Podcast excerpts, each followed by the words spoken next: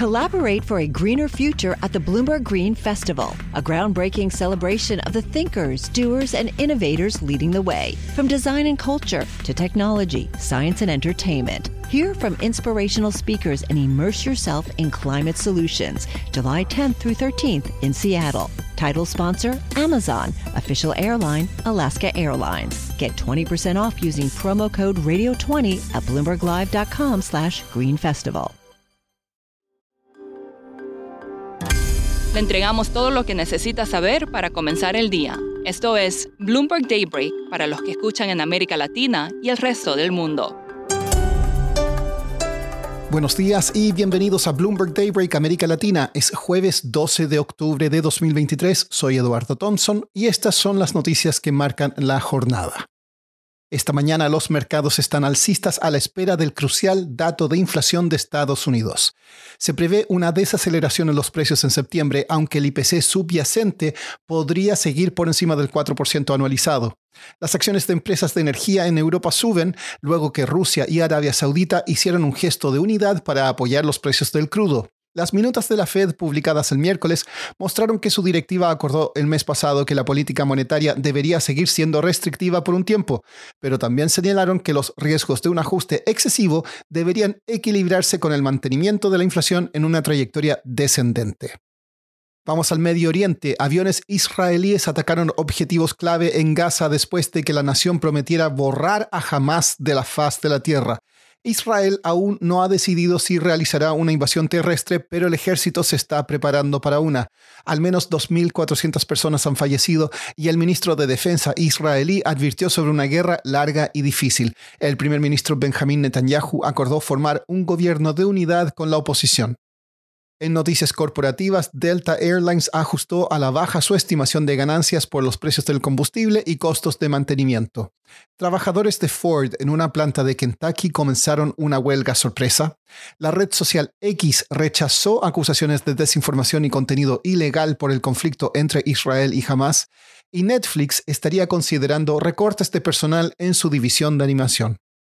Pasemos ahora a América Latina. En Argentina, el presidente Alberto Fernández presentó una denuncia judicial contra el candidato presidencial Javier Milei por intimidación pública. Milei había aconsejado dejar de ahorrar en pesos y el tipo de cambio se ha debilitado a unos mil pesos por dólar. En Ecuador, los candidatos presidenciales Daniel Novoa y Luisa González cierran sus campañas electorales de cara a la segunda vuelta del 15 de octubre. Y en Chile, la australiana Lithium Power confirmó que sigue en conversaciones con la estatal Codelco por una posible venta. Lithium Power tiene concesiones para extraer litio del salar de Maricunga. Esta semana supimos de avances entre Estados Unidos y Venezuela para levantar algunas de las fuertes sanciones impuestas sobre el país. Andreina Itriago es periodista de Bloomberg News en Caracas y ha seguido el tema de cerca. Acá nos cuenta los detalles. Estados Unidos y Venezuela tienen semanas en reuniones, en discusiones, en conversaciones para llegar a un acuerdo en que involucra el levantamiento de sanciones tanto petroleras como bancarias a cambio de ciertas garantías que puedan, digamos, decir que el voto de 2024 es un voto un poco más democrático. Entre estas garantías, quizás la más importante es el tema de las inhabilitaciones de los candidatos opositores que están participando en las primarias del 22 de octubre. Venezuela ha puesto sobre la mesa la posibilidad de levantar estas sanciones si y solo si recurren al Tribunal Supremo de Justicia a solicitar o, o abrir, iniciar pues un trámite para pedir el levantamiento de esta inhabilitación. También está el tema de la observación electoral. El gobierno de Venezuela ha aceptado invitar no solamente a la Unión Europea, sino aparentemente también al Centro Carter a supervisar el voto de 2024. Entonces, a cambio de estas concesiones, eh, es que Estados Unidos estaría dispuesto a levantar algunas sanciones sobre el sector petrolero y sobre el sector bancario, que serían el Banco Central de Venezuela y el Bandes, eh, los que se verían beneficiados en este sentido. Andreina, la meta del régimen de Maduro es poder acceder a algunos activos que están congelados afuera, ¿no? Correcto, hay un estimado de 3 mil millones de dólares a los que podría acceder Maduro en cuentas en el exterior una vez salga esta licencia que levante las, sanciones bancarias o impuestas sobre el Bandes principalmente. ¿Y cómo van estas primarias de la oposición? He leído que María Corina Machado está en la delantera. Sí, ah, otra cosa importante de este acuerdo es que precisamente está sobre la mesa que el gobierno de Venezuela no interfiera con el proceso de las primarias. Entonces, eh, al no interferir el gobierno en el proceso, como se temía que pudiera suceder a través de alguna sentencia del Tribunal Supremo de Justicia, las primarias ocurrirán como están planificadas por la oposición, es decir, el día 22 de octubre y con una votación manual.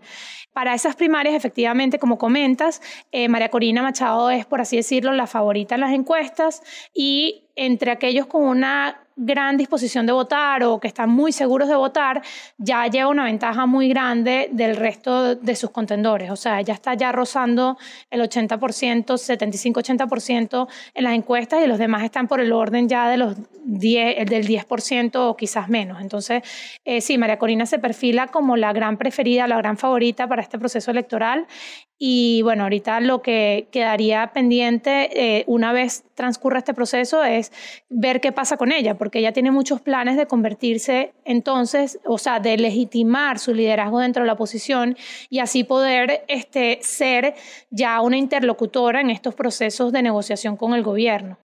Y Andreina, ¿qué muestran las encuestas para las elecciones del próximo año? Bueno, Delfos tiene ese comparativo desde hace varios meses. Eh, ellos contrastan la posición de Maduro frente a todos los candidatos opositores. O sea, frente a todos, si es un solo candidato, Maduro perdería. Pero ahí, entra en juego, eh, obviamente, el tema de la unidad de la oposición, de que el voto opositor de verdad se mantenga unido. Para terminar, un distribuidor de componentes de motores de aviones en Londres vendió por años piezas con documentación falsa. Tras esta audaz estafa, las aerolíneas del mundo están tratando de identificar estas piezas falsas en sus flotas de aviones. Puede leer más sobre esta nota en el link que está en la descripción de este episodio. Eso es todo por hoy. Soy Eduardo Thompson. Gracias por escucharnos. Para conocer todas las noticias que necesita para comenzar el día, revise Daybreak en la app Bloomberg Professional, donde puede personalizar las noticias que desee recibir. También puede suscribirse a la versión solo audio en Spotify, Apple Podcasts o la plataforma de su preferencia. Eso es todo por hoy. Escuche de lunes a viernes Bloomberg Daybreak.